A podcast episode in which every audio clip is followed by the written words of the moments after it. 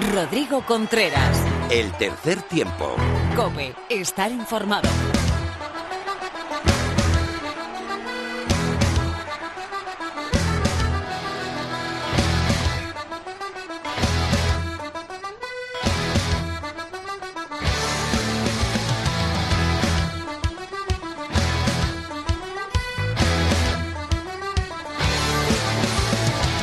Hola, ¿qué tal? Bienvenido a esta entrega 129 de tu programa de rugby en la radio del tercer tiempo de cope.es.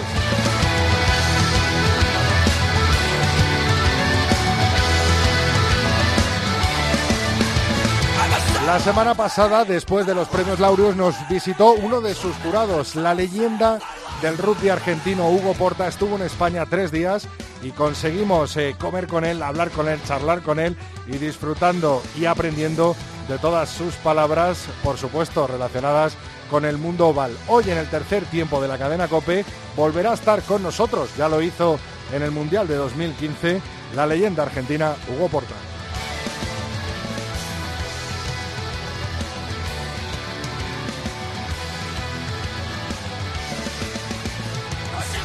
También tendremos a dos de las leonas campeonas de Europa de este fin de semana, dos de las leonas de Junque que han sido protagonistas de este campeonato de Europa. En el tercer tiempo estarán Lourdes Alameda e Isabel Macías.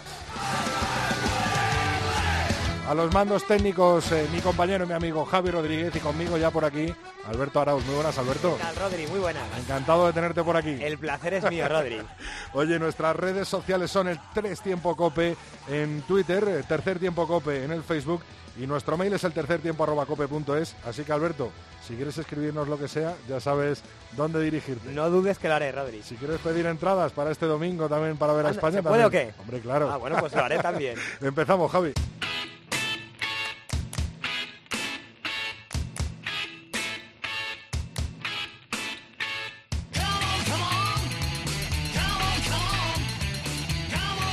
Musicón eh, por parte de nuestro técnico Javi Rodríguez y partidazo de los Leones el fin de semana pasado en Georgia. La verdad es que una defensa tremenda de la selección española de rugby eh, dirigida por Santi Santos, pues nos tuvo ahí ahí durante todo el partido y demostró que se puede competir contra cualquier equipo que nos enfrentemos. ¿Cuál fue el resultado, Alberto? Pues perdimos en Tbilisi, Rodri, por 23 a 10. Se disputó el fin de semana pasado la jornada 18 de la Liga Heineken con esa derrota del Brac Quesos entre Pinares 407 días después de su última derrota, más de un año, pero continúan liderando la Liga Heineken con dos puntos de ventaja sobre sus vecinos del Silverstone El Salvador. Esta, este eh, fin de semana no habrá Liga Heineken y habrá que esperar al fin de semana del 25 de marzo para ver los siguientes emparejamientos, Alberto. Serán seis, Rodri. El primero, el Pantano, en el estadio del Pantano, Club Rugby La Vila contra el Sanitas Alcobenda Rugby. En Urbieta se juega el Vizcaya Guernica Senor Independiente Rugby. En el Landare Toki se disputará el Hernani Silverstone El Salvador. En la Teixonera se disputará el Fútbol Club Barcelona Unión Esportiva Samboyana. En el Pepe Rojo, el Brac Quesos Entre Pinares, Ampordicia. Y por último, en el central de aquí de la ciudad universitaria, el Complutense Cisneros Guecho Artea. Ese será el escenario del España-Alemania este domingo a las doce y media. Y lo que sí que vuelve, esta jornada 19 de la Liga Heineken, como recordamos será el 25 de marzo, es la cuarta jornada del Seis Naciones. ¿Con qué emparejamientos, Alberto? Con tres partidos, dos se jugarán el sábado a las tres y cuarto se disputa el Irlanda-Escocia y a las seis menos cuarto el Francia-Inglaterra y para el domingo queda partidazo a las cuatro de la tarde el Gales-Italia. Antes de ir con la actualidad del rugby femenino y esa felicitación enorme por parte del tercer tiempo para las Leonas del Rugby 15, te recuerdo los resultados de la tercera semana del Super Rugby en el hemisferio sur. Blues 21, Chiefs 27, Reds 18, Brambis 10. El sábado 3 se disputaron los siguientes encuentros. Eh, Sunwolf 17, Rebels 37, Crusaders 45, Stormers 28, Sharks 24, Waratahs 24, Bulls 35, Lions 49 y Jaguares 9, Hurricanes 34. Ahora, tiempo para las chicas.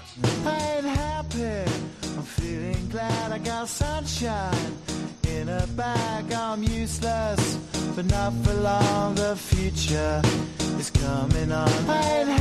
Hoy en nuestra sección de rugby femenino no contamos con Lorena López, eh, no por ganas, sino porque se ha quedado totalmente sin voz. Yo creo que fue animando a las leonas el pasado sábado en Bruselas y gritando con cada ensayo, con cada eh, jugada que conseguía nuestra selección española de 15. Lo que sí nos ha mandado es su sección súper completa y la presentación con dos leonas eh, tremendas, ¿no? Responsables de esta gran victoria y de este sexto título europeo que han conseguido hace tan solo unos días. La selección española de rugby femenino se ha hecho con, eh, de nuevo con la querona del Campeonato de Europa tras vencer 47 a Holanda en Bruselas. Las chicas de José Antonio Barrio, de Junque, que estuvo por aquí hace unos días, eh, actualmente son décimas en el ranking mundial y han demostrado con creces eh, su supremacía sobre el resto de equipos eh, participantes en el torneo. Recordamos que en la semifinal ganaron nada más y nada menos que 44 0 ante Alemania. Se abre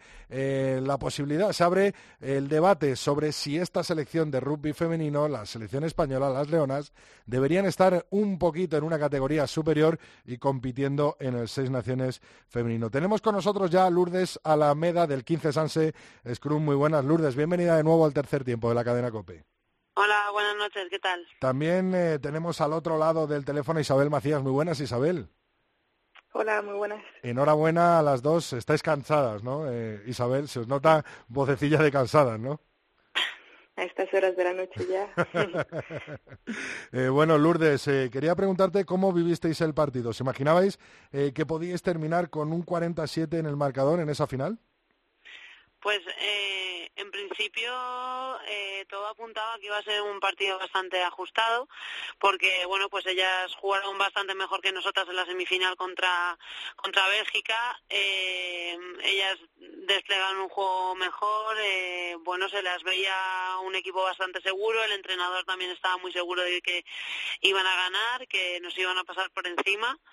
Y, y bueno, pues eh, el año pasado también la clasificación para, para el mundial en el europeo eh, también fue un partido bastante ajustado y bueno pues la previa parecía como que iba a ser ajustado. Nosotras también llevábamos un equipo muy cambiado con gente joven y esto y para nada para nada esperábamos que fuera un 40 un 47 las leonas del 15 ya sumáis seis títulos ¿eh? se dice pronto de campeonas de Europa tras eh, los cosechados en el 95 precisamente en esta primera edición eh, fue la primera de, esta competición, 2003, 2010, 2013 y 2016, y este actual del 2018. Eh, ¿Sentís presión por revalidar eh, el título de, de, un equipo con un equipo prácticamente nuevo, no? Tú eras una de las pocas veteranas que había en el equipo, Lourdes. Pues sí, bueno, a ver, eh, junto a algunas compañeras, Macías, ¿sabes? también estuvimos en el Mundial, eh, junto a algunas más, Rico, eh, Anne, Amaya, Yera, sí que estábamos algunas veteranas, Carlota, pero pero hubo 11, 11 novatas, hubo 11 debuts en el, en el partido, y bueno, en este europeo, y y bueno, pues sí que es verdad que, que desde aquí, desde la presentación del europeo, parecía como que, que teníamos que ganar, que los chicos estaban haciendo un, un, un trabajo muy bueno de camino al Mundial de 2019 y quizás sí que había un poco de presión, pero pero bueno yo creo que en el fondo lo que lo que hicimos muy bien fue centrarnos en el trabajo que había que hacer en el campo y no prestarle mucha atención al resto uh -huh. o sea yo creo que ese trabajo de focalizar las energías en en el campo y no fuera lo hicimos muy bien este año hemos visto a Isabel Rico ¿no? levantar esa copa como capitana de, de, las Leonas, compañera en el Olímpico de Pozuelo de Isabel Macías. Y hace dos años veíamos a Aroa en el central levantar también ante Holanda la Copa de Campeonas de Europa por un 7 a 35 esta vez. Eh, Isabel, eh, ¿qué diferencia has visto en el terreno de juego entre una final y otra? Eh, la final del año anterior fue muy importante para nosotras porque nos iba a dar la posibilidad de competir contra Escocia para jugarnos la plaza para el Mundial. Uh -huh. eh, sin embargo, la de este año era un poco más eso, lo que ha comentado Lourdes, la presión de simplemente esa presión de los chicos lo habían hecho muy bien, están a punto de clasificarse para el Mundial eh, y nosotras queremos jugar las seis naciones Entonces, aunque eh, no es posible porque da igual que ganemos el europeo o, no, no se puede porque es una competición cerrada. Entonces, simplemente la presión esa de, de ganar por, por ese orgullo. Como hemos visto, toda España ha sido un resultado muy abultado. Hasta en el pasado Mundial de Irlanda de 2017 eh, pasasteis por encima ¿no? a, Escocia. Eh, habéis eh, hablado eh, en el campo ¿no? con, con, vuestro, con vuestro juego y, por supuesto, con, con vuestro rugby, pero ¿veis factible como bien hablabas tú ahora, un seis naciones abierto, a lo mejor con la incorporación de otro equipo, o como hablaba Junque, ¿no? de un campeonato de Europa más real con eh, rivales eh, de vuestra de vuestro nivel, ¿no, eh, Isabel? Sí, si el Seis no puede abrirse, aunque sea la posibilidad de competir a más nivel en un europeo, sería ideal para nosotras. Tener más partidos de calidad nos, nos va a hacer crecer muchísimo. Como bien decíais, 11 debutantes en, este, en este campeonato de Europa, más eh, algunas chicas eh, que, por ejemplo, yo que sé, me viene Amaya o Ane, ¿no? Y que son muy jóvenes todavía. Es un equipo eh, muy joven. Lourdes, ¿qué más necesita España para seguir mejorando y para, bueno, todas estas chicas nuevas, toda esta gente nueva que está jugando al rugby en España, no se quede un poco en el limbo? Mm, bueno, yo creo que hay que seguir trabajando, hay que seguir trabajando sobre todo desde las escuelas, porque en gente como ellas, Anne y Amaya, son gente que viene de, pues precisamente desde el trabajo en las escuelas, ellas son chavalas muy jóvenes, pero son chicas que llevan jugando más que yo, por ejemplo, que soy más, bueno, más veterana porque soy mayor que ellas, pero acumulan muchos más años de rugby que nosotras.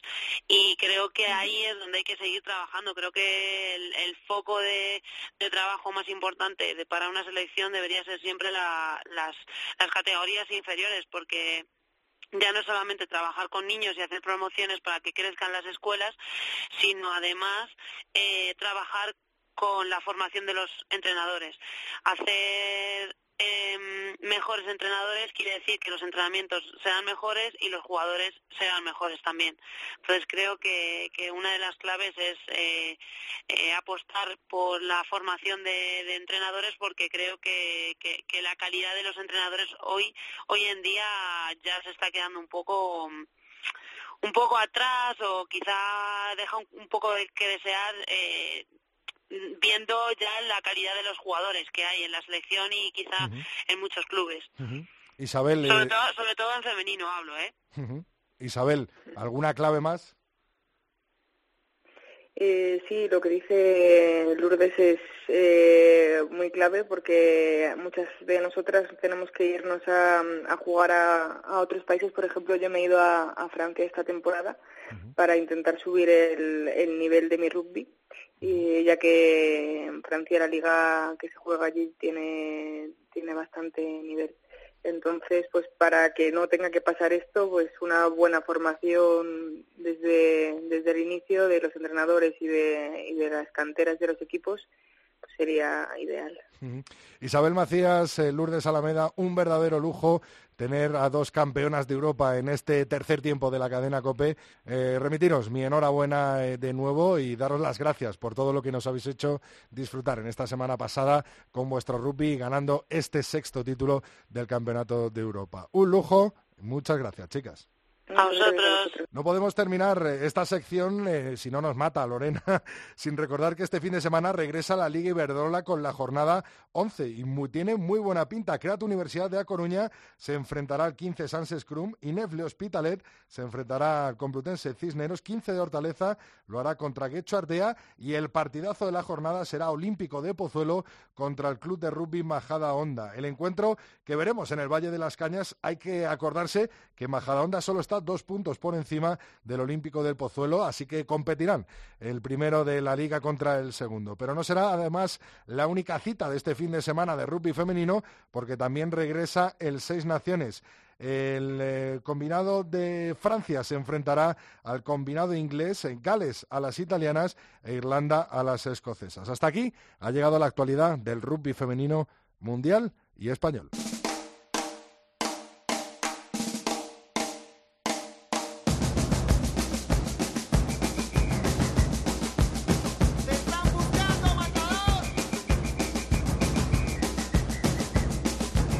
Rodrigo Contreras. El tercer tiempo. Cope, estar informado. Me dicen el matador nace en Barracas.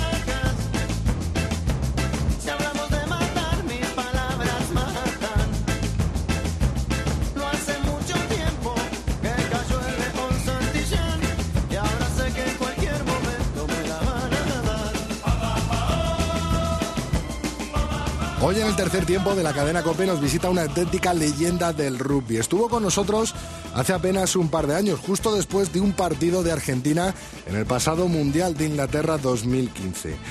Él es eh, uno de los mejores aperturas que ha existido en la historia del rugby y pudimos eh, comer con él hace tan solo eh, unos días. Se llama Hugo Porta y es un verdadero lujo volver a saludarle en los micrófonos del tercer tiempo de la cadena COPE. Muy buenas, Hugo.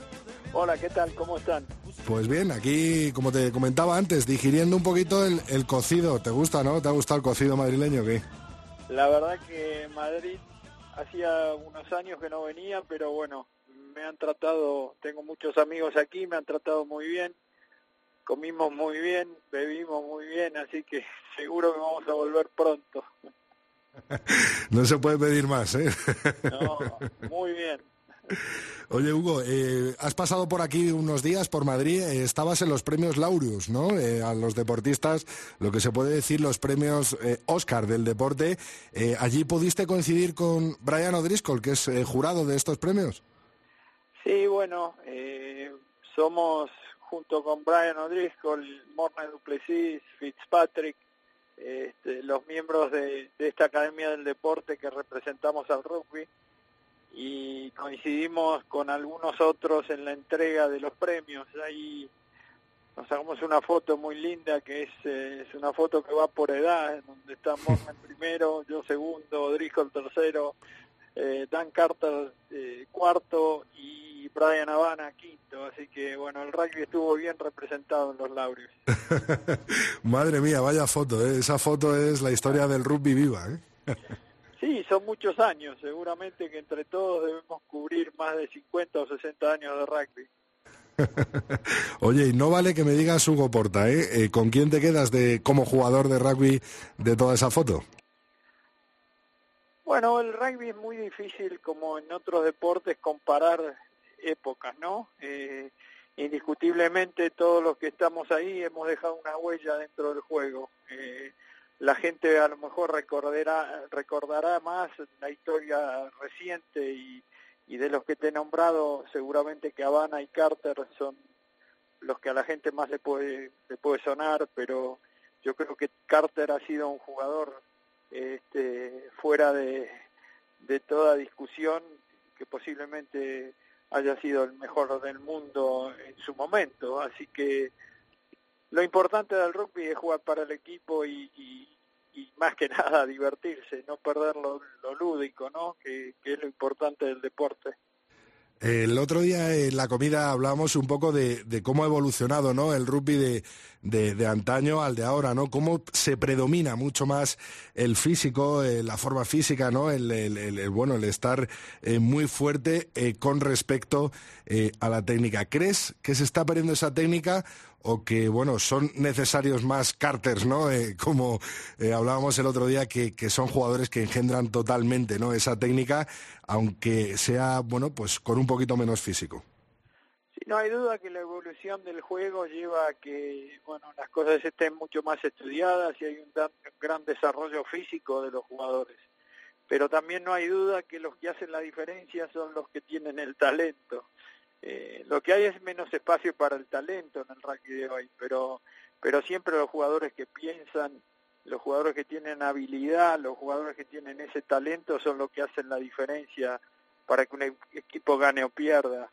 Entonces lo importante es no olvidar que el rugby es un juego de pelota y es un juego eh, donde los cuerpos no se pueden traspasar, entonces eh, hay que buscar los, los espacios y tratar de jugar eh, con la mayor continuidad posible, manteniendo la pelota viva, que es lo que están haciendo los All Blacks últimamente, ¿no? Está por aquí eh, tu amigo también eh, Borja Bilbao, uno de los gurús, de los eh, promotores y de los organizadores de esa final de Champions y de Challenge Cup en, en Bilbao, en San Mamés. Un gran evento, ¿no? Para, para que también crezca un poquito más, aún si cabe, el, el rugby en España. Una gran idea, ¿no? No hay duda que tra- traer las finales a, Bilbao es una buenísima idea, es una manera de promover el rugby en un mercado como el español, que seguramente eh, merece un desarrollo mejor del juego, ya que ustedes están, están muy cerca de donde está este, el mundo de este juego, que es Europa, ¿no es cierto? Están muy cerca de los británicos, muy cerca de los franceses, con mucha más este, más cultura latina eh, que los acerca aún más a ellos así que creo que traerlo a las finales a Bilbao va a ayudar a que el rugby en, España este, empiece a crecer como debe crecer ¿no? Ahora que estamos hablando de- del rugby español, ¿ves a los Leones, ves a la selección de rugby española en el próximo Mundial de Japón? Sí, me gustaría que estuviera la selección española en Japón, no hay duda que eso ayudaría a la difusión del juego. Eh, también me gustaría que los 15 jugadores que representan a España fueran españoles. Eso va a ser como consecuencia de un trabajo eh, continuo eh, que, que España debe hacer en los clubes, porque en definitiva el, el- el seleccionado de rugby se nutre de los clubes, que es donde realmente eh, este, los jugadores empiezan a, desarrollar. Así que creo que España debe hacer un, un buen desarrollo de- del rugby de clubes, debe promover el rugby a nivel juvenil, a lo mejor en los colegios, y eso va a hacer que más gente juegue al rugby, que la pirámide vaya creciendo y que bueno, que en unos años seguramente vamos a tener un seleccionado español eh, muy muy competitivo, ¿no? El otro día, Hugo, nos decía eh, Brian O'Driscoll que una de las claves es llegar a las masas. ¿Cómo crees eh, que se puede eh, llegar a las masas que hoy en día, por ejemplo, el fútbol copa, ¿no? En nuestro país, en España, también en Argentina, pero se llegó en su momento hace muchos, muchos años. Y bueno, pues mucha culpa de ello yo creo que también la tuviste tú, ¿no, Hugo? Sí, yo creo que, mira, el, el rugby en la Argentina se juega hace muchísimos años, pero que no hay duda que uno contribuyó a que la gente se acerque más al juego. Es importante que los españoles se sientan representados por su por su selección. Eh, en la Argentina eh, la gente apoya a los Pumas porque eh, se identifica con eh, la entrega de los jugadores dentro del campo, con la solidaridad que representa el equipo, y eso es lo que hace que este, los padres hagan que los hijos jueguen a un deporte como el rugby, que es un deporte donde este, no hay privilegios, eh, es un deporte de equipo y es un deporte donde se, se, eh, se entrena fundamentalmente eh, la voluntad, porque lo que tiene de extraordinario este juego es que podemos perder en el fin de semana, pero el martes vamos a entrenar nuevamente y vamos a entrenar con la expectativa de mejorar y vamos a entrenar nuestra voluntad para, para seguir jugando, ¿no? Hugo, el otro día en la comida eh, nos hablabas de unos terceras franceses y neozelandeses durísimos a los que te tuviste que enfrentar y que, bueno, te conseguías deshacer de ellos jugando al rugby, ¿no? Jugando al rugby sobre todo con la cabeza. Eh, ¿Cuál ha sido el jugador, eh, el mejor jugador con el que te, con el, contra el que te has enfrentado? He jugado muchos años al rugby, he jugado contra distintos este, jugadores, algunos más hábiles, otros más duros que otros. Eh, por supuesto que uno recuerda grandes nombres como Jean-Pierre Rives, como Crela, eh, o, oponentes en, en, en, mi puesto como, como Marquela, este, como Nas Bota, eh, jugadores de otra época, pero que hoy afortunadamente eh, son jugadores con los que mantengo un contacto, con los que tengo una amistad, y creo que eso es lo importante del deporte, es lo que queda para el después, ¿no? Muy bien, Hugo. Yo creo que te voy a hacer las dos últimas preguntas para dejarte disfrutar de esas últimas horas, de esos últimos días por Madrid, que tiene mucho que ver, ¿eh? Madrid, como bien sabes. ¿Cómo no? Oye, una pregunta obligada, ¿no? Ya sé que te la hace todo el mundo. Eh, los jaguares, eh, ¿cómo lo definirías tú exactamente? Y la llegada de, de Ledesma, la situación actual. Los jaguares son una, una, li- una licencia de una competencia eh, de una competencia profesional eh, son eh, jugadores que, que juegan un rugby que más que nada es un rugby espectacular, es un rugby de mucha velocidad, de mucho mucho esfuerzo físico, eh, pero es difícil encontrarle eh, alma a ese equipo. O sea, es difícil pedirle a la gente que vaya a, eh, a, a- a apoyar a los jaguares en la misma medida que apoya a los Pumas. Eh, es, importante que la gente entienda que esa es una licencia de una competencia profesional. Los Pumas representan al país. Eh, indiscutiblemente eh, los jaguares hoy son como, como un paso previo a, a poder jugar en los Pumas, ¿no?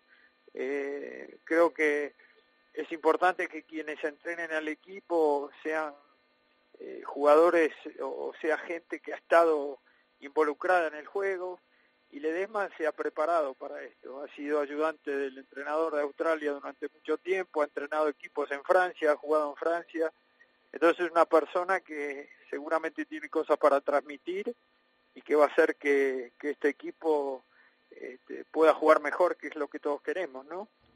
El otro día, Hugo, eh, comiendo una frase eh, que me impactó y que me, con la que me quedé, ¿no? Y es que eh, no quieres, pese a serlo, ¿no? Uno de los mejores pateadores de la historia del rugby, para muchos la apertura que mejor tiraba de drop entre los tres palos, no quieres que se te recuerde como un pateador, sino como un jugador de rugby total, ¿no?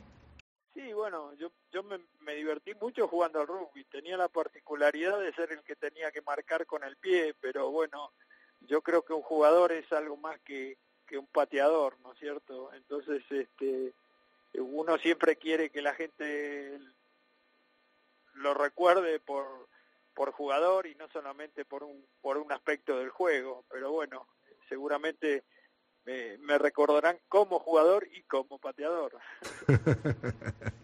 Oye, Hugo Porta, muchísimas gracias por estar en los micrófonos del tercer tiempo de la cadena COPE.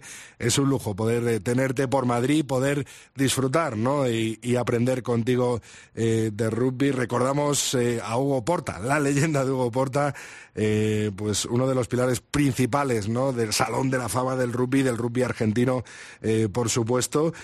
Hugo, quien vaya a visitar eh, Buenos Aires, eh, cualquier aficionado español, hay que decirle que hay una estatua de Hugo Porta allí. ¿Dónde está? Sí, si quieren hacemos la cita y nos encontramos en la estatua. que venga el español que venga a la Argentina y quiera jugar al rugby tiene las puertas de mi club abiertas, ¿no? Y seguramente las puertas de todos los clubes de, de, de la Argentina, porque el rugby es un deporte que en la Argentina cumple una función social importante. Y además no solo chicos, sino chicas también, ¿no? Eh, hay de todo en Buenos Aires. Bueno, pues Hugo Porta, un placer. Ya explicaremos la siguiente vez que vengas para Madrid el por qué, el por qué estás cogiendo el balón con las dos manos en esa estatua que está en Buenos Aires. Un abrazo grande, muchísimas gracias. Un abrazo, Hugo. Chao, chao.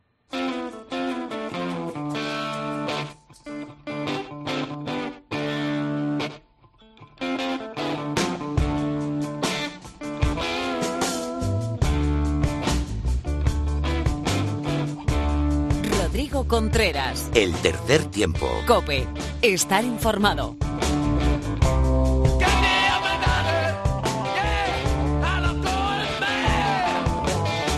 Pues con este temazo de los Stones eh, llegamos a nuestro tiempo para la tertulia, hoy muy nutrida de expertos. Tenemos con nosotros a nuestro compañero Fermín de la Calle. Muy buenas, Fermín. Hola, muy buenas, ¿qué tal? En Valladolid, nuestro compañero David García de Misiones Deportivas. Muy buenas, David.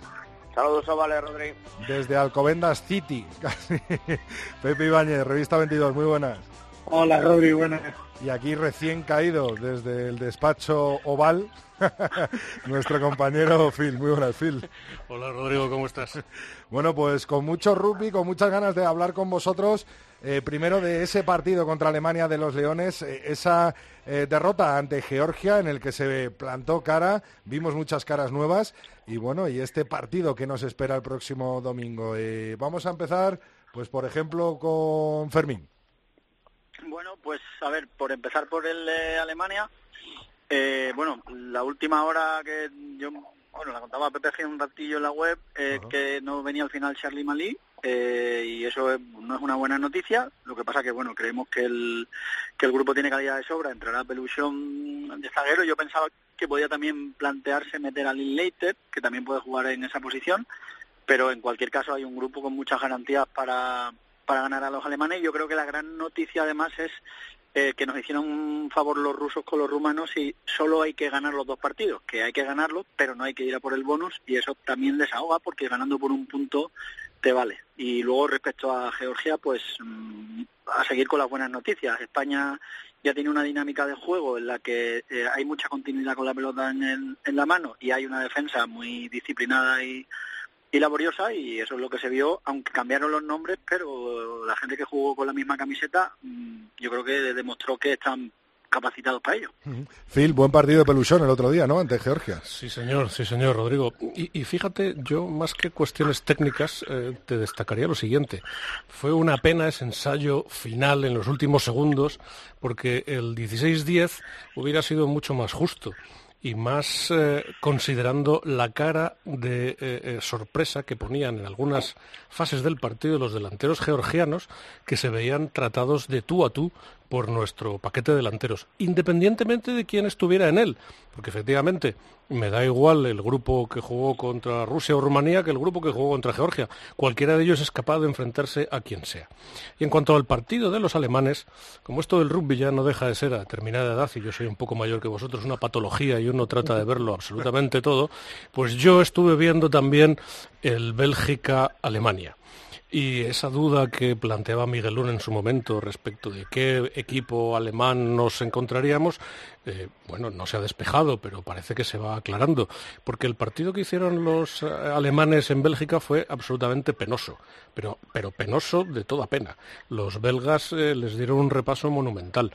Mm, esto indica que no solo debemos ganar, sino que debemos ganar bien y llegar a Bruselas el día 18 con una moral fantástica para rematar algo que, con toda la prudencia, está muy al alcance de nuestra mano. Pepe, eh, aunque falte eh, Charlie Malí, que dio un nivel tremendo ¿no? en, los partidos anteriores con España, eh, bueno, esa baza de peluchón de, de zaguero.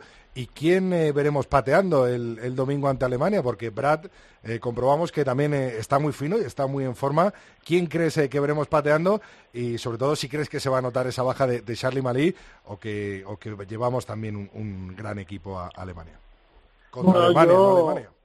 Yo creo que, que, que tenemos que confiar en el bloque. Eh, lo decíamos, hablábamos con Jaime el otro día en el, en el Consejo Superior de Deportes que a mí no me preocupa el tema rugbístico, ¿no? Hay otros factores eh, más psicológicos que me pueden eh, preocupar un poco más a la hora del equipo al, no sé, tener miedo a, conseguir el objetivo, eh, la ansiedad, eh, pero vamos, creo que con un central lleno, con un grupo que, que entre quien entre está preparado para rendir al máximo nivel y competir al máximo nivel, eh, no creo que vayamos a, a tener problemas para, para conseguir el objetivo.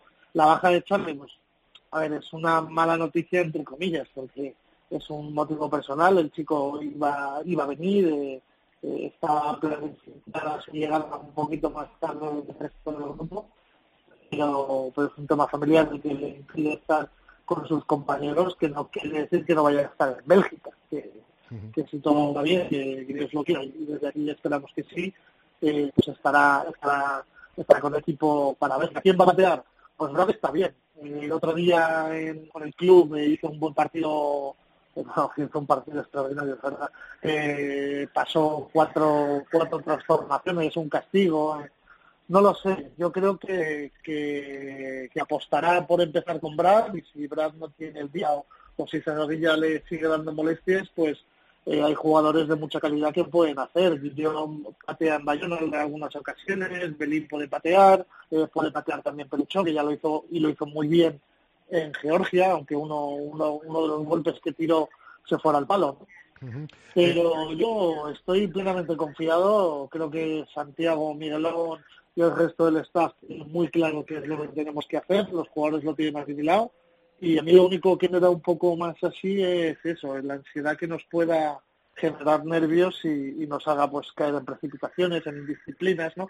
Es otro rugby que también tenemos que aprender a jugarlo, ¿no? Cuando, cuando llegan los momentos clave.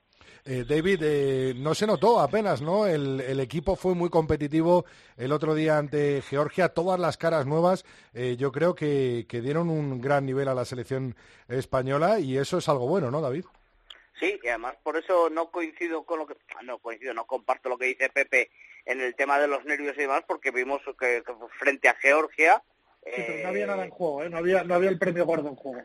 Bueno, pero por, por, eso por eso mismo, como no había el premio gordo en juego, pues eh, también supieron mantener la concentración, que podían estar quizás más relajados y tomárselo de otra manera, y estuvieron perfectamente concentrados. Además, eh, coincido con lo que ha dicho Phil, eh, el resultado del último ensayo pues eh, sinceramente no, no se merecía ni por parte de los georgianos y a mí lo que me sigue encantando de España es esa defensa que eh, es capaz de anular eh, pues eh, cualquier, cualquier ataque con, con muchísima concentración, una reestructuración de la línea, segundas oleadas. la verdad es que en defensa está impecable España y Georgia sufrió mucho. Y luego, bueno, pues lo que ha dicho Phil también de Alemania tiene toda la razón, ya creo que también lo comentó Fermín, problemas económicos, problemas de, de, de, de eh, no me sale ahora de palabras, con de firmeza de, vestir la camiseta, por decirlo así. Yo vi un poco actitud de brazos caídos en el partido frente, frente a Bélgica, que le pasó por encima y, creo que nadie a principio de, de, esta Copa Europea de Naciones pensaba que, que, que, Alemania podía caer de esa manera frente, frente a Bélgica. Así que yo creo que, que, España va a dar la cara, lo va a dar muy bien, no le va a afectar. Y bueno, eh, yo creo que, como bien dice Pepe, en ese aspecto es un bloque muy conjuntado y, y, yo creo que no va a tener esas ansias porque al final Santi en eso también es, es un poco filósofo, ¿viste? Creo que tiene un ramalazo ahí argentino y un poco psicólogo y, y yo creo que los tiene muy, muy, muy concentrados y, y, es un trabajo muy serio lo que están haciendo. David, ahora que te tengo ahí, eh, se ha comentado mucho la derrota del Brac Quesos entre Pinares después de 407 días invicto, ganando más de un año ante la Unión Esportiva Samboyana por allí, por Valladolid. Sí, pero quizás menos de lo que se esperaba, porque al final, si de cara al derby hablábamos que, que no, había mucho que ganar y poco que perder por el colchón que tenían los conjuntos eh, vallisoletanos, perdió El Salvador, ahora pues se ha permitido el lujo de, de perder el Brasquesos entre Pinares y tampoco se ha dado mayor importancia. Luego, bueno, pues que si ha habido polémicas, demás, y etcétera, pues ya es otra cosa. Pero realmente como un colchón y hay dos semanas que calmarán bastante eh, las aguas, pues eh, no, no, se ha comentado ni se ha hecho tampoco eh, mucha mucha sangre. Bueno, como tenemos muchas cosas eh, que comentar, eh, Phil, las leonas tremendas, ¿no? Quizás eh, demostraron que no es su nivel ese y que deberían estar jugando el Seis Naciones. Lo, lo, esperado. Lo esperado. Está claro que estamos por encima del nivel competitivo de, esta, de este torneo. Eh, bien, ya sabemos que el rugby en determinados estamentos se ha convertido en un negocio y es una pena recordarlo, pero la cacicada de la expulsión de España del Seis Naciones femenino, pues ahí está. Eh, nuestra, nuestro dominio de esta competición pues no es más que un recuerdo de que, de que a lo mejor debe haber un Siete Naciones. Fermín, eh, tú que estuviste con Pepe recibiéndolas el, lunes, ¿crees que pronto eh, se podrá incluir a las Leonas en ese formato, en ese torneo de seis naciones? No lo creo. Yo, yo el seis naciones me parece que, bueno, pues como el de chicos es un torneo privado en el que interesan otros, bueno, intereses, valga la redundancia, eh, es un tema de mercados y de comodidad de la gente que está dentro y España no está en ese eh, en esa mesa sentada porque no tenemos el peso eh, federativo, porque el mercado del rugby femenino en España pues es el que es. También creo que debemos ser un poco eh, realistas y empezamos a tener una liga de dos eh, vueltas ahora y bueno, pues no hemos tenido nunca un peso femenino a nivel de estructura y eso me imagino que también nos debe pesar. Eh, es cierto que competitivamente la selección está por encima de, de, selecciones, o por lo menos al nivel de selecciones como Escocia, Italia o Gales.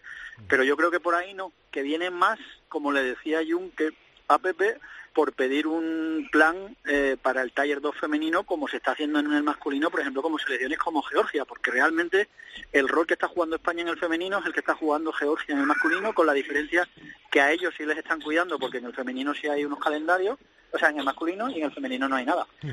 Pepe, eso te quería preguntar, ¿no? En, en tu robado con, con Junque te, te decía esto, ¿no? Te explicaba esto, ¿no? Pues sí, la verdad es que yo creo que, que hay que estar preocupado. Hay que estar preocupado porque eh, incluso Juncker admitía que, Rugby Europe es que no puede que, no sea el interlocutor válido para, para llevar a cabo el desarrollo internacional de equipos eh, femeninos, ¿no? Eh, hay, hay un doble riesgo aquí. El primero eh, viene dado porque los países abandonen el desarrollo del, de- del rugby 15 femenino. Hay ejemplos claros eh, como son las rusas, eh, que pues seducidas por el por los Juegos Olímpicos, por eh, eh, estructuras más económicas, por el número de jugadoras, es que eh, las matemáticas son así, pues se abandonen los proyectos del rugby 15 en favor de, de la disciplina olímpica, donde el COI sí está velando realmente por, o sí está cuidando el desarrollo de sus equipos para tener un deporte competitivo, espectacular y divertido.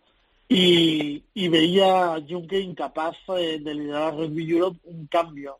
Eh, la, la palabra textual que, que- que lo publicamos en la edición de papel es eh, pues a, a Rugby Europe le vale el torneo que tiene, pero a nosotras no. Entonces eh, el problema está en que España ya ha ganado a, a Holanda, lo ha hecho eh, con una solvencia sobresaliente eh, y el miedo está en que España pueda ganar a Italia, a Gales, a Escocia y genere un cambio en el status quo europeo. Eh, el Seis Naciones está cerrado y ¿por qué no se puede, como decía Fermín, explorar esa puerta de, de potenciar el Tier 2? Pues ¿por qué no una Nations Cup eh, parecida a la de los chicos en la que jueguen pues yo que sé, un equipo norteamericano, Canadá, Estados Unidos, un equipo sudamericano, eh, un equipo africano como Sudáfrica, equipos europeos, equipos de seis naciones, pero lo que está claro es que algo hay que hacer y nuestras instituciones, y a Fermín a mí nos consta que, que ya hay cierta preocupación incluso desde ya no la federación, que, la hay, que lo hay, sino desde el Consejo Superior de Deportes, por empezar a hacer presión donde hay que hacerla, que es en World Rugby. World Rugby tiene que dar un paso adelante y decir qué va a hacer con el desarrollo de... Ya no hablamos de nosotros, que estoy hablando de Sudáfrica, estoy hablando de Fiji, estoy hablando de países que, tienen peso en, en, en World Rugby a nivel internacional porque sus equipos masculinos son muy fuertes, sus equipos de siete son muy fuertes y, van a encontrarse con este vacío, eh, que no pueden permitirse que países de esta envergadura pues abandonen sus proyectos de 15. David, eh, esto es una paradoja eh, que resulta eh, chocante, ¿no? Con eh, la- el estreno de 12 leonas en este, en este último europeo y con eh, las buenas esperanzas, ¿no? Que da el rugby femenino español. Bueno, yo creo que, ya es un hecho que el, el rugby femenino español siempre ha estado en lo más alto, como bien ha dicho Phil, es de su expulsión de, del Seis Naciones no hace tanto, y, y el crecimiento de fichas eh, es un hecho estadístico. Pero luego además, eh, yo que tengo la suerte de vivir casi todos los fines de semana uno o dos partidos de la máxima competición de, de esa Liga Iberdrola eh, femenina, eh, el nivel el de hace cuatro años al actual es, es- es increíble, hay muchísimo cambio, ya no la táctica, la técnica y bueno, pues ahí el trabajo de gente que está dando el día a día por, apostando por el rugby 15 femenino, pues eh, se está notando y, y la verdad que, como digo, esa evolución es muy positiva y una progresión totalmente eh, positiva y, y- y, bueno, pues eh, es un hecho que se, que se puede ver. Cierto es pues que quizás no deja de ser como todos los deportes minoritarios, aparte femenino, pues no tiene esos apoyos económicos que, que, que, que- tampoco es que el masculino lo tenga, ¿no? Pero pero pues todavía lo sufre mucho más. Pero es cierto que además eh, pues uy, hay gradas eh, bastante aceptables, que alguna llena eh, y, y la verdad es que ha cambiado muchísimo el rugby femenino y, y a mí la verdad es que lo disfruto cuando lo narro o cuando lo estoy viendo.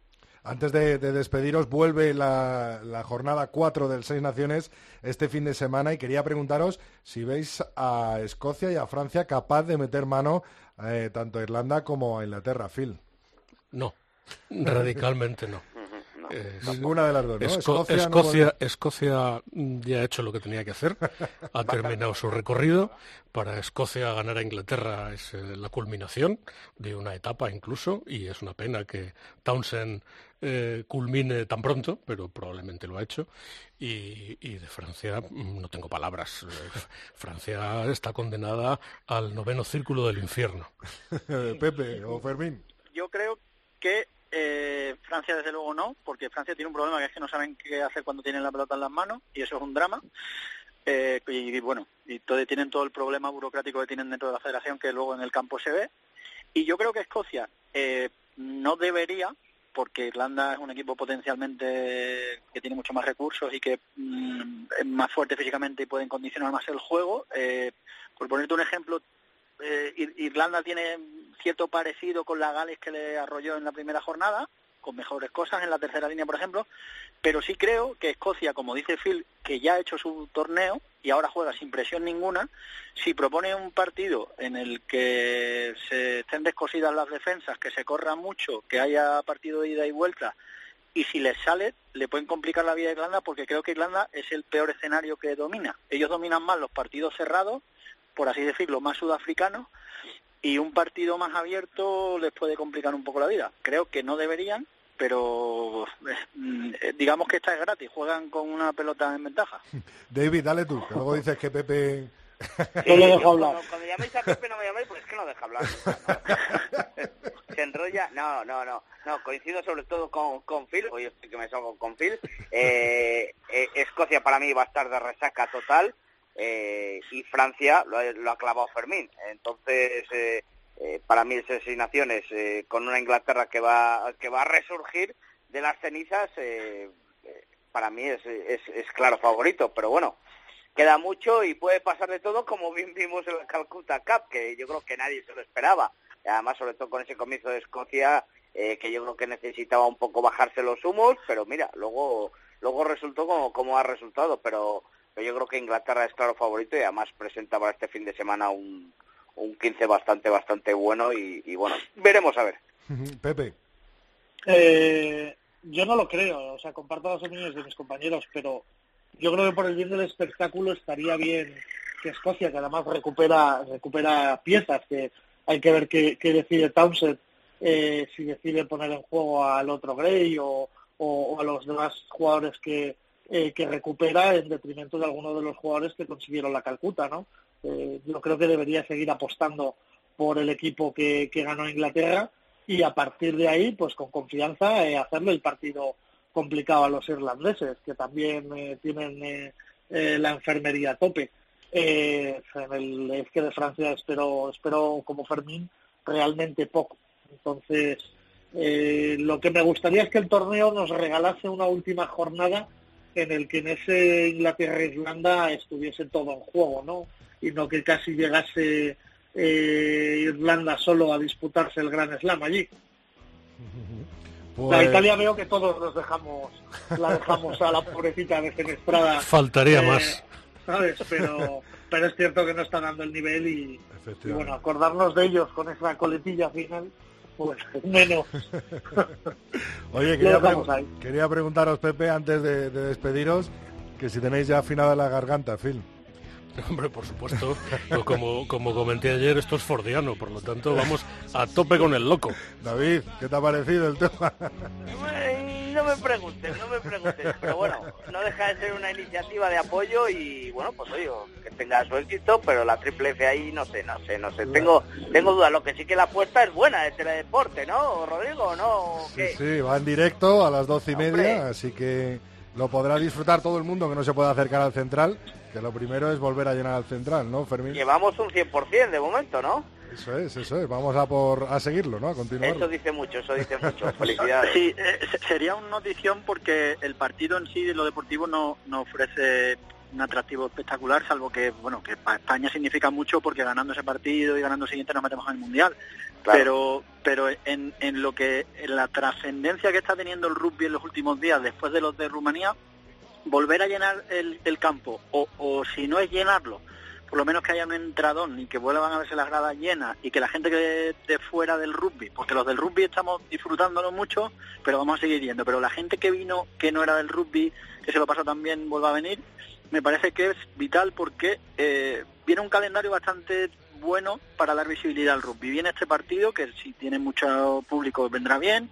Viene el partido de Bélgica, que es en el que nos vamos a clasificar para el Mundial. Esa semana vamos a hacer mucho ruido seguro en todos los medios nacionales porque habrá una recepción, el equipo estará metido en el Mundial y tal. Luego viene Valencia, en el campo de Levante, que es un campo de fútbol. Probablemente, eh, me imagino que si se meten en la final los dos de Valladolid se pudiera jugar en la final de Liga en Zorrilla. Eh, está también San Mamés. La verdad es que si miras el calendario, apetece que pasen todas estas cosas buenas al rugby que le están pasando. Pepe, pon la puntilla. Pues coincido plenamente. A mí la iniciativa del Feo Fuerte y Formal me encanta. Para mí esta canción es un himno y espero que, que incluso se pueda convertir en, eh, en un grito de aliento para, para el equipo. ¿no? Eh, también lo han recibido estupendamente. Eh, ¿Cuándo se cantará? Pues no lo sé. Vamos a ir a darle un poco de bola a Pedro Bonofilio que se encargue de, de poner el central en, eh, en pie y sobre todo que esté lleno. Eh, es muy importante. Sé que esta semana está siendo complicada de lluvias en Madrid. Esperemos que no llueva, que haga un día como el de como el de Rumanía y que y que el estadio pues eh, nos ayude a marcar ese primer ensayo y, España juegue con 16, ¿no? Que contra Rumanía juega realmente con 16 y, hijo, es que es, mola mucho ver campos llenos y está muy bonito la situación del rugby español y es ahora o nunca. Tenemos que aprovecharlo. Pues como el Duque, como rezaba el epitafio del señor John Wayne, feo, fuerte y formal, nos vemos el sábado en el domingo, perdón, en el Central. Un saludo. Un abrazo chicos, hasta luego.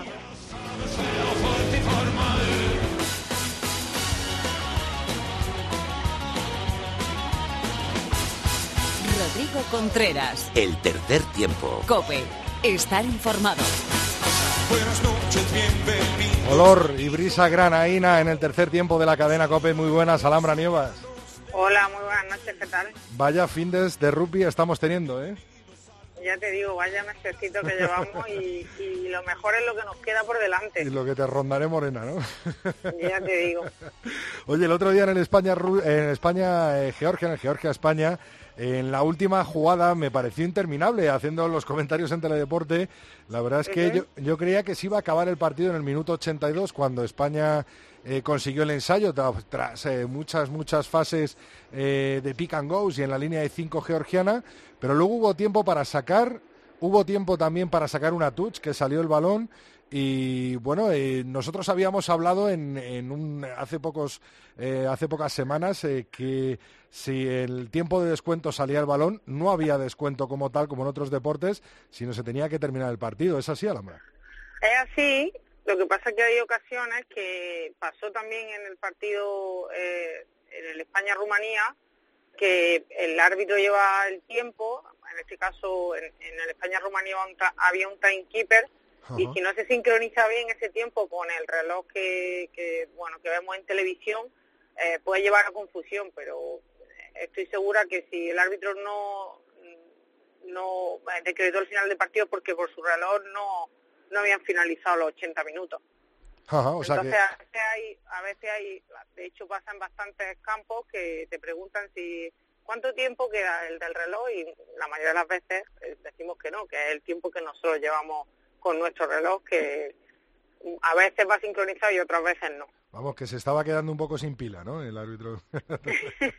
Bueno, ya, ya hasta ahí no llego, pero vamos, que, que en rugby no hay tiempo de descuento Ajá. y se va parando y una vez que se cumplen los 40 o los 80 minutos, eh, bueno, tiene, sí ahora lo que también ocurre es que si hay un puntapié de castigo y, el- y se patea directamente al lateral, aunque el tiempo esté cumplido, ese puntapié se juega, ese lateral eh, se juega, pero tiene que ser de, evidentemente de un puntapié de castigo que va directamente al lateral. Perfecto, oye, Alhambra, vaya partidazos de las chicas, ¿eh? Tú que estás, has estado vistiendo esa camiseta roja eh, de- del 15 de León, tremendo, ¿eh? Bueno, pues espectacular, una supremacía en la competición muy clara, eh, con un grupo muy renovado, con muchísimo futuro, eh, que bueno, que da, al final los resultados están ahí, tenemos afortunadamente un marco mucho mejor que en nuestros tiempos de alto rendimiento, con el apoyo pues tan importante de Iberdrola y las chicas afortunadamente están teniendo pues eso, todos los recursos aparte de, de todo el trabajo y de toda la ilusión que le ponen y bueno, muy orgullosas de ellas una vez más y creo que bueno, que alguien debería empezar a plantearse que por qué nuestras chicas no están jugando competiciones como el Seis Naciones, eh, porque tienen calidad a nivel para, para hacerlo. Oye, yo me estaba preguntando que cómo sonará esta canción en la voz de Alhambra Nevas. A ver, Javi.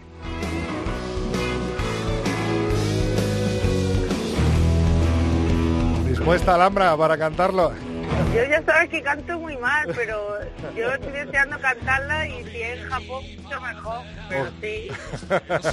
ojalá, ojalá sea Estoy este... practicando, estoy practicando ya, ¿eh? prometido, pero todavía, todavía en la ducha, que me da un poco de vergüenza. Bueno, bueno, pues a partir de ahora ya en el central, y si puede ser en Japón, pues ojalá, ojalá, Ojalá, ojalá. la cantemos juntos en Japón. Muchísimas gracias, Vamos Alhambra. paso a paso y a ver si este domingo damos otro, otro importante paso. Un besico fuerte.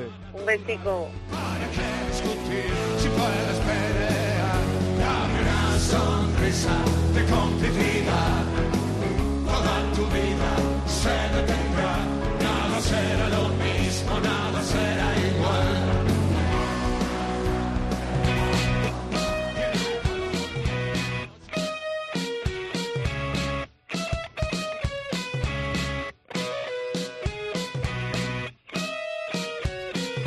Rodrigo Contreras. El tercer tiempo. Cope.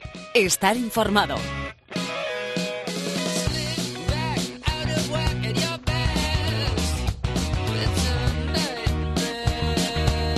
Bueno, nos vamos hasta la residencia Blume de Madrid, al ladito del Consejo Superior de Deportes, donde está concentrada la selección española de rugby. El 15 del León, los chicos de Santi Santos, pues están con todo su staff técnico, entre los que se incluye Mar Álvarez. Muy buenas, Mar.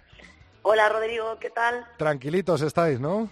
Sí, bueno, todavía queda bastante para el partido y también mañana es el entrenamiento duro, así que está todo el mundo tumbadillo ahí en su cama viendo el fútbol y bueno, bien, bien. Hoy hemos conocido una baja de, de última hora eh, que ha sido la de Charlie Malí, ¿no? Por algún problema eh, personal, más que un problema, una alegría, ¿no?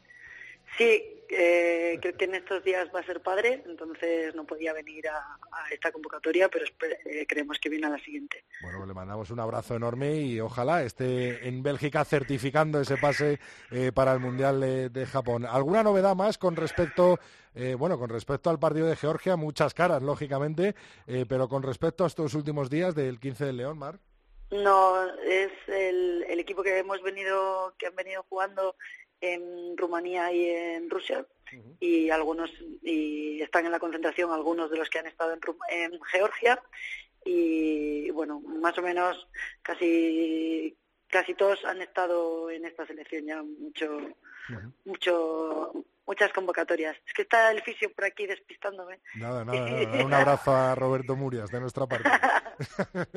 Oye, Mar, y me imagino eh, que los 23 que eh, de la lista definitiva que dará Santi Santos a finales de esta semana eh, variará muy poquito, ¿no? Eh, quizás eh, la incorporación de, de Peluchón puede ser, ¿no? Que vimos un partidazo contra Georgia y alguna carita nueva más, ¿no? Sí, eso es, pero todos han jugado ya, ¿eh? O sea, esta temporada, así que no hay no hay ninguna novedad, no tenemos ningún as en la manga.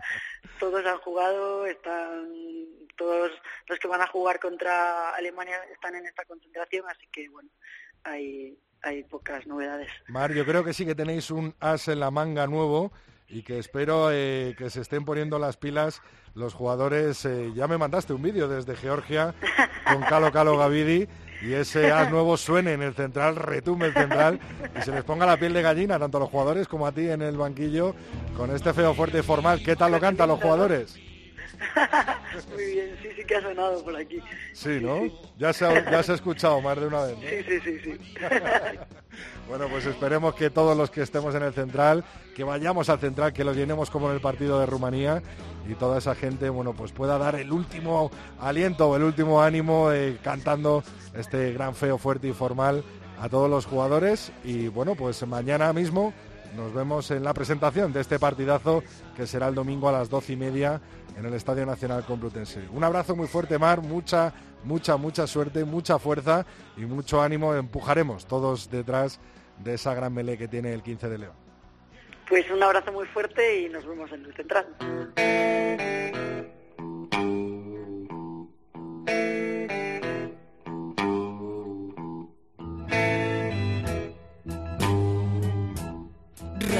Contreras. El tercer tiempo. Cope. Estar informado. I had a friend one time. At least I thought he was my friend. Volvemos a traer a esta melé radiofónica al experto, al maestro Phil. Muy buenas, de nuevo. Rodrigo, ¿cómo estás? Deseando escuchar a quién le cae el Sinbin esta semana. Espero que no me caiga a mí. No, no, no, no, no. Tus iniciativas eh, cuentan con todo mi apoyo, Ah, bueno. Rodrigo. Muchas gracias, Phil. F, F, F, F, sin duda. No, no, no. El Sinbin de hoy es eh, teórico, es prospectivo, futurible y acaso distópico. Verás, eh, este Sinbin es condicional, porque no se ha producido, no tiene causa y puede que quizás quede desierto. Ojalá. El próximo domingo, Dios mediante, a las doce y media, tenemos todos, todos con mayúscula, con signos de admiración reiterados, una cita, quizás la última, para ver al 15 del León antes de su factible, posible y probable clasificación para la Copa del Mundo del 2019. Por lo tanto, este Sinbin será para todo aficionado que no acuda al central o no siga el partido por Teledeporte o por Rugby Europe o por cualquiera de las múltiples redes sociales. Pasaremos lista, aviso. Porque en 1999 no tuvimos ocasión de seguir a nuestro 15, a Zarzosa, a Zapatero, a Malo, a Kovalenko, al longevo zaguero Puertas, pues jugaban lejos, en Edimburgo. Eh, y porque eh, eh, los enfrentamientos eran entonces con Escocia y con Portugal. Eh, a un Portugal que había que ganar irremediablemente en aquella ocasión, puesto que a los anfitriones eh, nos suponíamos derrotados de antemano como así fue. Sin embargo, Portugal lo suponía todo. Y además jugamos con 14 por expulsión del hispano-francés José López y jugamos por lo tanto en desventaja y padeciendo lo indecible.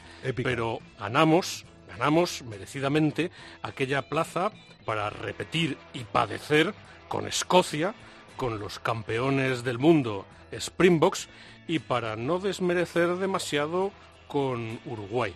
Y lo pasamos bien, y como de esto hace ya muchos años, tenemos que recordarlo y procurar que si viene la ocasión no nos suceda como a Portugal tras su Copa del Mundo del 2007 porque salvo que algún entusiasta pretenda eh, acercarse a Bruselas a ver el partido contra Bélgica, repito, dentro de 15 días, este sábado este próximo fin de semana será la última ocasión para ver a nuestros futuribles mundialistas. Será, por tanto, una oportunidad única con la que tendremos que contar. Yo, Rodrigo, estaré allí, seguro, y a pesar de la prudencia y la contención que nos pide el Estado Mayor de la selección, digo que Alemania y Bélgica deben ser doblegadas por una España decidida, ambiciosa y convencida. No hay más que ver lo que pasó la semana pasada en Tiflis. Una España muy audaz que a mí me ha hecho ya organizar mi viaje a Tokio. Rodrigo, te lo garantizo. Y en este caso, haciendo el conjunto de todos los que nos daremos cita en el central, habría que citar a Lope y a su todo Sabuna. Pero como aquí hablamos en latín para terminar nuestras citas, diré que fortuna audaces juvat. Muchísimas gracias, Phil. A ti, Rodrigo. Nos vemos en el central.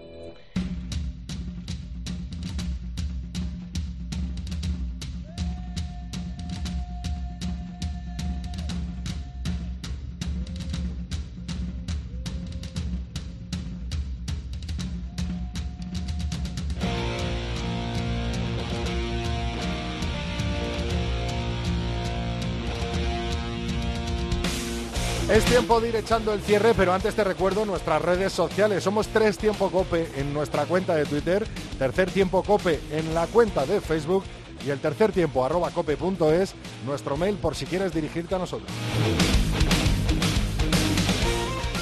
Ya tenemos por aquí de nuevo a Alberto Arauz. Muy buenas, Alberto. ¿Qué tal, Rodri? Con mensajitos de nuestros oyentes. Mucho, mucha actividad ¿eh? en las Sí. redes sociales. Y uno de nuestros oyentes contesta al capitán de la selección, a Jaime Nava, que escribió en su cuenta de Facebook, soy feo, fuerte y normal, vamos, me encanta, ya tenemos canción en Los Leones, se me ponen los pelos de punta solo de pensar en oír esto en el central. Y le contesta a Beñat, un oyente, que el capitán apoya el FFF de Loquillo Oficial como himno del 15 del León. El feo, fuerte y formal. ¿Qué más mensajitos ha habido? Pues te cuento, David Viña nos escribe, dice, mientras algunos cantan Sweet Chariot, otros cantan feo, fuerte y formal, me parece salir al campo ganando por 7-0. Olé. ¿Qué más ha habido por ahí? Y por último, Víctor Souto nos dice, mitiquísima canción sonará en Japón, Road to Japan, vamos leones. O sea que parece que tiene mucha aceptación, ¿eh? La canción de Loquillo. Ahí, ahí nos la pone nuestro amigo Javi y queda un mensajito, ¿no? Sí, el último de Tony Jimeno que dice, excelente versión del equipo español en Georgia, lo decías tú antes, Rodri, gran gestión del grupo por parte de los técnicos y afrontamos los dos partidos básicos con sinergia muy positiva. Pues un crack, Tony Jiménez, un abrazo desde aquí, desde el tercer tiempo. Muchísimas gracias, Alberto Arauz. Gracias a ti, Rodri, un placer.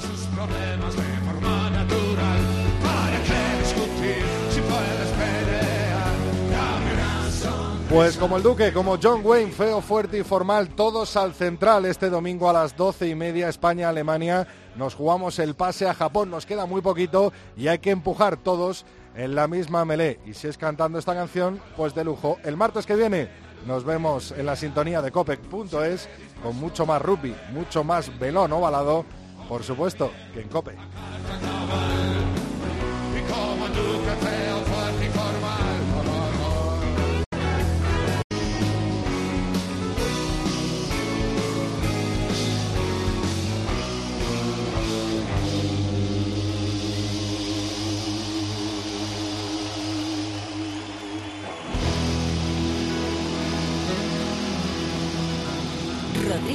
Contreras. El tercer tiempo. Cope. Estar informado.